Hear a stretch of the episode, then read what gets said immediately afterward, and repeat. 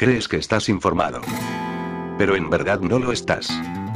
Porque dejas que subnormales cuya credencial periodística es solo un papel que pone que son periodistas te digan lo que no está pasando en el mundo. Porque no dejas que un desempleado sin nada mejor que hacer con su vida, robe artículos y de manera asquerosa los pase a formato audio escondiéndose detrás del Creative Commons.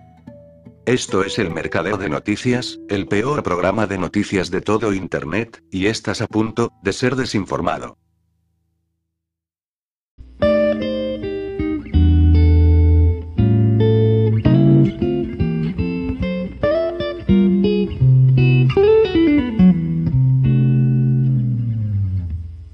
Un Estado democrático se fundamenta en la transparencia. Las actividades públicas deben serlo para que se puedan conocer, comentar, apoyar, criticar y refutar. La libertad de expresión no solo es para informar, sino para informarse. Es el derecho a obtener una respuesta de un organismo público. La ciencia también se fundamenta en la transparencia y de ahí deriva la importancia de publicar las investigaciones y descubrimientos, así como los congresos en los que los científicos intercambian sus conocimientos.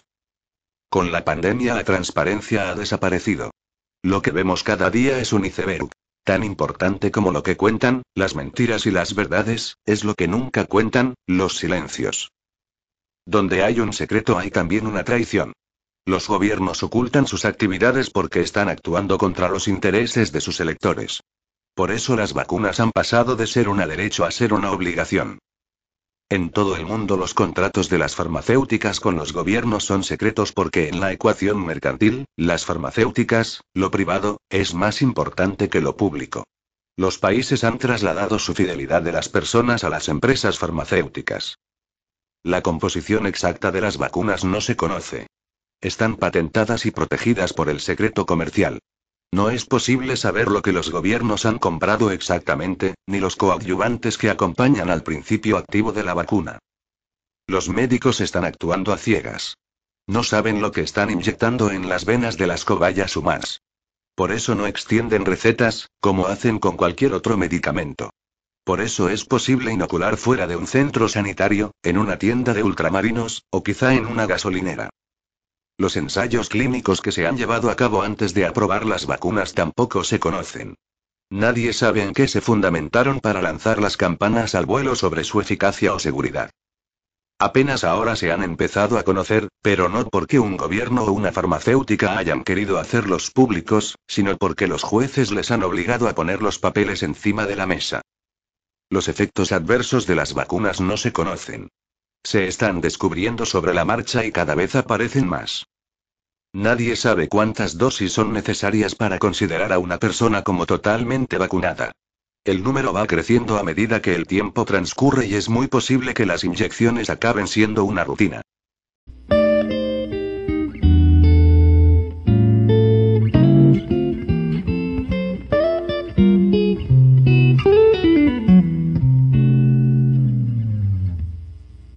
Instituto Gamaleya figura como titular de la vacuna rusa Sputnik y, sin embargo, se las compra al por mayor a un proveedor misterioso, que cobra en dólares estadounidenses.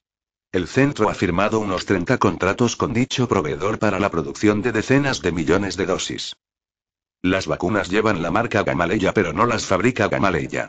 El nombre del proveedor es un misterio porque no aparece en ninguna de las fuentes abiertas que ha podido consultar la agencia de noticias Regnum 1. Con los datos del Tribunal de Cuentas, Regnum ha analizado los contratos del Instituto Gamaleya a partir del año pasado por una cuantía superior a un millón de rublos, relacionados con la fabricación de vacunas.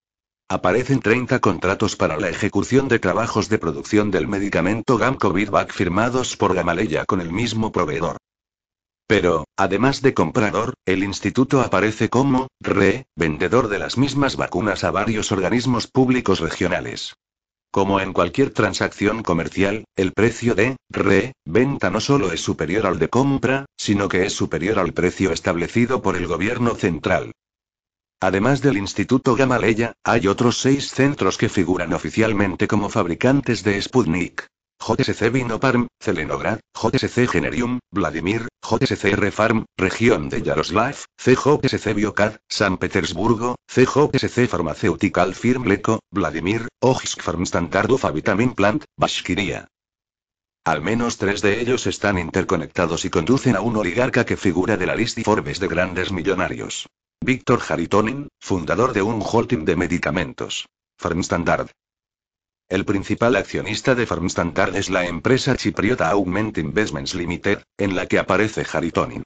Para muchos oligarcas rusos, Chipre es una especie de paraíso fiscal a partir del cual mueven el dinero por los mercados mundiales. Haritonin es el hijastro del antiguo ministro ruso de Industria y Comercio y antiguo viceministro de Finanzas, Víctor Khristenko, que es el marido de Tatiana Golikova, viceprimera ministra del gobierno y jefa del equipo político de respuesta a la pandemia en Rusia. El antiguo adjunto de Khristenko en el Ministerio de Industria y Comercio, Andrei Reus, junto con Haritonin, es miembro del Consejo de Administración de Okparam de la división Farmstandard. Junto con otros, Golikova, Kristenko y Reus son los promotores de una fundación que quiere rehabilitar un viejo monasterio ortodoxo en Staritsky. Kristenko es también el fundador y presidente de la empresa farmacéutica Nanolek, que tiene previsto producir la segunda vacuna rusa. Covivac, aprobada por el gobierno central en febrero de este año. Quien figura como propietario de Nanolek LLC también es otra empresa chipriota, Nanolek Holding Limited, en la que también figura Reus. La farmacia es igual en todas partes. El modelo de negocio de las vacunas es el mismo en Rusia que en cualquier otro país del mundo. Empresas offshore, capital riesgo, fondos de inversión, conexiones políticas, subvenciones públicas y los intereses comerciales son idénticos y cuantas más ventas, mejor para la cuenta de resultados. ¿De cuánto dinero estamos hablando? Para calcular el coste de las vacunas para el presupuesto público de Rusia hay que remitirse a los datos del sitio web ruso Stop Coronavirus 2, según el cual Rusia ha vacunado a 51 millones de personas en su totalidad.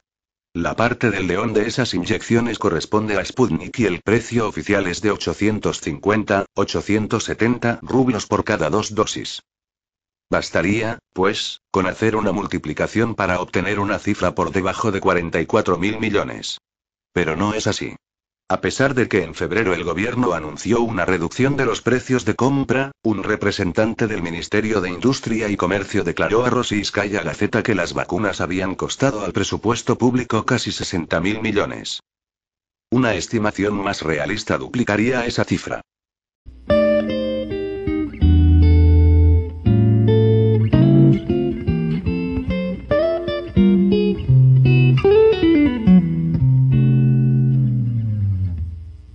Boeing ha suspendido la vacunación obligatoria de sus trabajadores en las sedes de Estados Unidos, dijo ayer un comunicado oficial del fabricante de aviones. Casi el 9% de la plantilla, más de 11.000 trabajadores, se habían opuesto formalmente a inyectarse y la empresa temía un éxodo de la mano de obra cualificada. Además, hay ya varios desafíos en los tribunales a la orden del gobierno de Biden de vacunar a los trabajadores de las empresas subcontratistas. Boeing dice que su decisión se produce después de la promulgación de una sentencia del Tribunal de Distrito a principios de este mes que detuvo la aplicación de la vacuna obligatoria ordenada por el gobierno de Biden para los contratistas federales. Algunas grandes cadenas sanitarias y empresas como General Electric, Spirit Aerosystems y Amtrak también han suspendido la vacunación obligatoria de sus trabajadores. En las últimas semanas, el número de trabajadores de Boeing que habían solicitado una exención de la vacuna había superado los 11.000, casi el 9% de su plantilla en Estados Unidos, una cifra muy superior a la que los jefes de la empresa habían estimado. El hecho de que la gran mayoría de las exenciones fueran por motivos religiosos situó a uno de los mayores empleadores de Estados Unidos en el centro de un debate sobre la posibilidad de indagar en las creencias religiosas de los trabajadores. El requisito de vacunación de Boeing ha dado lugar a que más del 92% de los trabajadores con sede en Estados Unidos se hayan registrado como totalmente vacunados o hayan recibido una exención por razones religiosas o médicas. Boeing suspendió la obligatoriedad de la vacunación de acuerdo con la decisión del tribunal que anula la orden ejecutiva de los contratistas federales y de una serie de leyes estatales. El mes pasado, la Casa Blanca retrasó hasta el 4 de enero su plazo para que los trabajadores de los contratistas federales se vacunaran o se sometieran a pruebas periódicas y obtenían exenciones.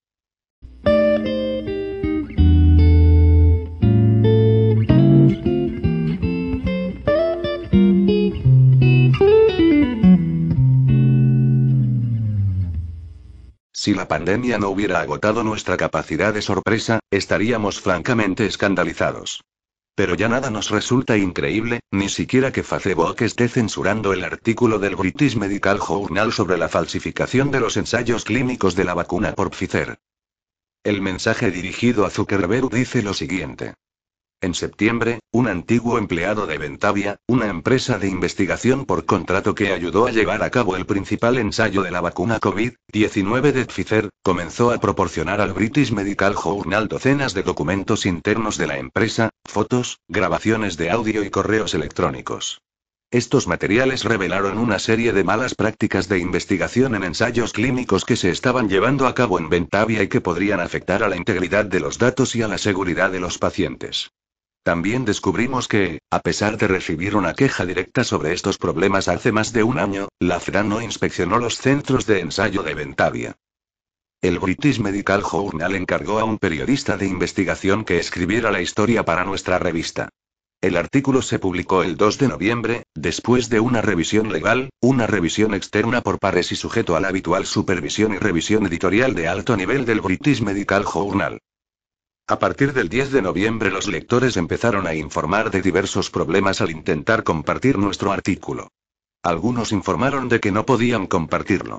Muchos otros informaron de que sus publicaciones estaban marcadas con una advertencia de falta de contexto. Los verificadores de hechos independientes dicen que esta información podría confundir a la gente.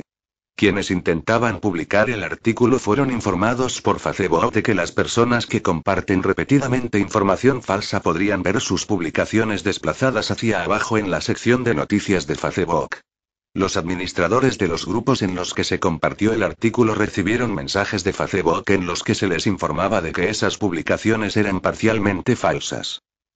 Los lectores fueron dirigidos a una verificación de hechos realizada por un contratista de Facebook llamado Lead Stories. Consideramos que la verificación de hechos realizada por Lead Stories es inexacta, incompetente e irresponsable. No proporciona ninguna afirmación de hecho de que el artículo del British Medical Journal se haya equivocado. Tiene un título sin sentido. Verificación de hechos. El British Medical Journal no reveló informes descalificadores e ignoró los fallos en los ensayos de la vacuna COVID-19 de Pfizer. El primer párrafo califica inexactamente al British Medical Journal de blog de noticias. Contiene una captura de pantalla de nuestro artículo con un sello encima que dice Flaws Reviewed, a pesar de que el artículo de Lead Stories no identifica nada falso o erróneo en el artículo del British Medical Journal. Publicó la historia en su sitio web bajo una URL que contiene la frase alerta de fraude.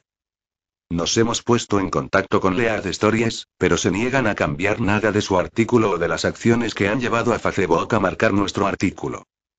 También nos hemos puesto en contacto directamente con Facebook, solicitando la retirada inmediata de la etiqueta verificación de hechos y de cualquier enlace al artículo de Lead Stories, permitiendo así a nuestros lectores compartir libremente el artículo en su platir.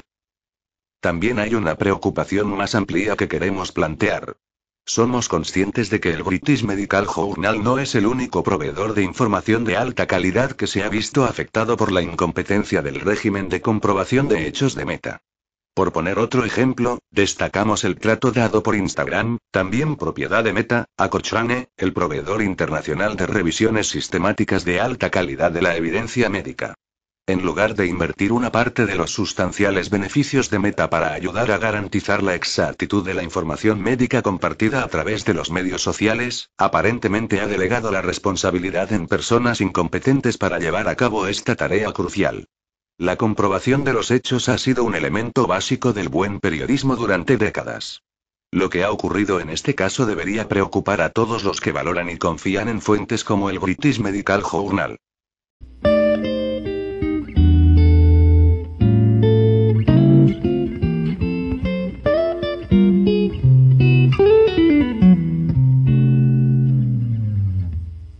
Alrededor de 167 millones de refugiados que pueblan los campamentos de varios países se verán liberados de las vacunas COVAX, porque nadie se responsabiliza de las consecuencias económicas y los efectos adversos. Según la Organización Internacional para las Migraciones, al menos 40 países no han incluido a los desplazados e inmigrantes sin papeles en sus programas de vacunación y para las farmacéuticas constituyen un importante mercado de ventas. Las principales empresas fabricantes están preocupadas por las demandas judiciales que se van a derivar de los efectos adversos, según documentos internos del holding farmacéutico Gavi. Solo los chinos asumen las responsabilidades judiciales y económicas de sus vacunas. La ONU dice que las multinacionales farmacéuticas han exigido a los países que les eximan de las reclamaciones judiciales e indemnizaciones económicas que se van a derivar por los efectos adversos que causan las vacunas. Las ONG, las fundaciones y sociedades caritativas se van a encargar de llevar las vacunas COVAX a los refugiados y emigrantes sin papeles, pero también se lavan las manos. La beneficencia internacional tampoco quiere asumir los riesgos judiciales, es decir, nadie se responsabiliza de las consecuencias que pueden acarrear las vacunas. Se trata de ponerle el cascabel al gato. Las multinacionales han llenado de vacunas los almacenes de COVAX, pero ahora se trata de llevarlas a los campamentos e inyectarlas. Hasta ahora han enviado menos de 2 millones de dosis a las poblaciones desplazadas. El resto del almacén corre el riesgo de caducar muy pronto. No obstante, los refugiados y desplazados no necesitan vacunas porque los campamentos improvisados carecen de atención médica y no son capaces de registrar brotes, ni casos, ni positivos por lo que no pueden atribuir ninguna muerte al coronavirus.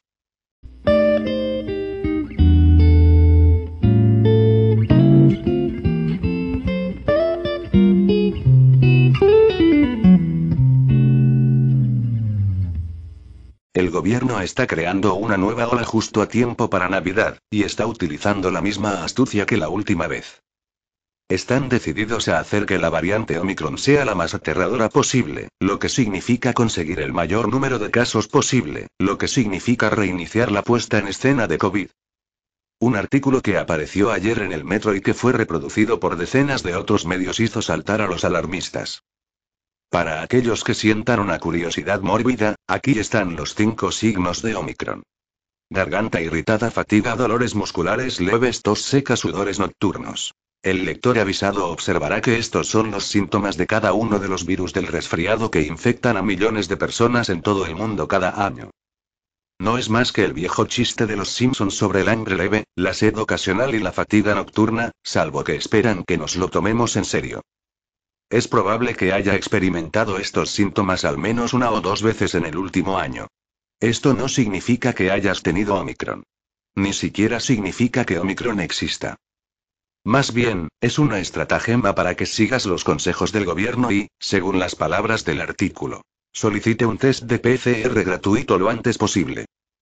El sitio web del gobierno para pedir test de PCR ya ha sido cerrado debido a millones de solicitudes. Hemos dicho una y otra vez que estas pruebas carecen de valor científico y que dan un número considerable de falsos positivos. Sin embargo, en estos momentos se están realizando cientos de miles de pruebas de PCR en personas que solo presentan síntomas leves de resfriado, y es en estos hisopos nasales donde se encuentra la ola Omicron naciente. Es por eso que Sajid Javid aparece en la televisión diciendo que espera que los casos de Omicron aumenten dramáticamente en el periodo previo a la Navidad, porque van a hacer que suceda.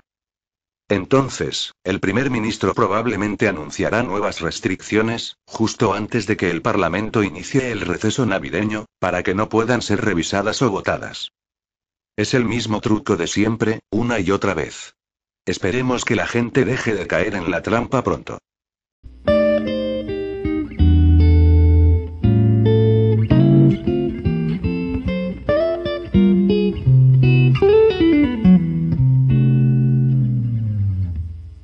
El gobierno británico ha revelado que, una vez que se ha recibido la doble vacuna, nunca podrás adquirir una inmunidad natural completa contra las variantes de COVID, o cualquier otro virus. Así que veamos comenzar la verdadera pandemia ahora. En su informe de vigilancia de la vacuna COVID-19 correspondiente de la semana 42, la Agencia de Seguridad Sanitaria del Reino Unido admite en la página 23 que los niveles de anticuerpos N parecen ser más bajos en las personas que contraen la infección después de dos dosis de vacunación. Continúa explicando que esta bajada de anticuerpos es prácticamente permanente. ¿Qué significa esto? Sabemos que las vacunas no impiden la infección o la transmisión del virus, de hecho, el informe muestra en otro lugar que los adultos vacunados están ahora infectados en tasas mucho más altas que las personas no vacunadas. Lo que dicen los británicos es que han descubierto que la vacuna interfiere con la capacidad innata del organismo, después de la infección, de producir anticuerpos contra la proteína de espiga, pero también contra otras partes del virus. En concreto, las personas vacunadas no parecen producir anticuerpos contra la proteína de la nucleocápside, la envoltura del virus, que es un elemento crucial de la respuesta en las personas no vacunadas. A largo plazo, las personas que reciban la vacuna serán mucho más vulnerables a las mutaciones de la proteína espiga que puedan producirse, aunque ya se hayan infectado y curado una o más veces. En cambio, las personas no vacunadas adquieren una inmunidad duradera, incluso permanente, a todas las cepas del llamado virus después de infectarse de forma natural, aunque sea una vez. Léalo usted mismo, página 24.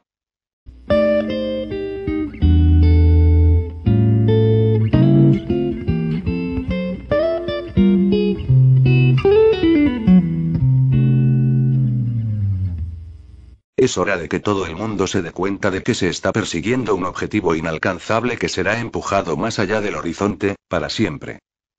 Ayer, en una declaración en el Parlamento sobre el previsto pasaporte de vacunas del Reino Unido, el secretario de Salud, Sajid Javid, admitió que el NHS Pass exigiría tres vacunas para que se te considere totalmente vacunado. Una vez que todos los adultos hayan tenido una oportunidad razonable de recibir su dosis de refuerzo, tenemos la intención de cambiar esta exención para exigir una dosis de refuerzo. Aunque muchos de nosotros predijimos que esto sería el caso, es la primera vez que un político británico lo dice en voz alta, y además ante el Parlamento. Esta increíblemente cínica definición en evolución de completamente vacunado no es un fenómeno nuevo, ni tampoco se limita al Reino Unido. Israel ha cambiado su definición de completamente vacunado para incluir la tercera dosis de refuerzo hace varios meses. El Ministerio de Salud de Nueva Zelanda está considerando hacer lo mismo, al igual que Australia. La Unión Europea no se queda atrás, con propuestas para condicionar los viajes a una tercera dosis. Estados Unidos aún no ha adoptado oficialmente una nueva definición, pero habría que estar ciego para no ver las señales. Justo ayer, el La Times tituló, ¿Debería cambiarse la definición de completamente vacunado para incluir una vacuna de refuerzo? Un artículo de Kaiser News se hace la misma pregunta. Tony Fauci es citado en el Independent diciendo que es solo cuestión de tiempo que se actualice la definición. Va a ser una cuestión de cuándo, no de si el hecho de recibir un pinchazo de refuerzo se considerará una vacunación completa, dijo el doctor Fauci. Ya están apareciendo artículos de opinión en los que se preguntan. Is it safe to and go to it de un booster? ¿Es seguro pasar el rato con personas que no han recibido la tercera dosis de refuerzo? Este titular fue tan impopular que el Atlantic lo cambió a las pocas horas de su publicación. En general, parece bastante claro que para 2022, la mayoría de los países occidentales necesitarán tres vacunas para considerarse completamente vacunados. También está claro que no se detendrán en tres pinchazos. Ya la semana pasada, Pfizer decía que podría ser necesario adelantar el calendario para una cuarta dosis de la vacuna. El cambio se achaca a Omicron, y los artículos advierten que la nueva variante puede golpear a los vacunados. Según informa Fortune. Omicron está haciendo que los científicos redefinan lo que significa estar completamente vacunado contra el COVID. Así, la tercera, y posiblemente la cuarta, dosis son, supuestamente, para Omicron, pero este modelo puede extenderse a perpetuidad. Para pasar a 5, 6 o 7, solo tendrán que descubrir más nuevas variantes. Continuará así. Pero hay una buena noticia en todo esto, cada vez que los poderes que no deben cambiar las reglas en medio del juego, es una oportunidad para sacar a la gente de su hipnosis inducida por los medios. Hay señales prometedoras de que millones de personas ya vacunadas rechazarán el refuerzo. Podemos aprovechar esto. Así que dile a tus amigos de uno o dos pinchazos que traten de abrir los ojos en el camino que están iniciando. Pueden considerarse a sí mismos completamente vacunados, pero el gobierno nunca les concederá ese estatus y nunca lo hará.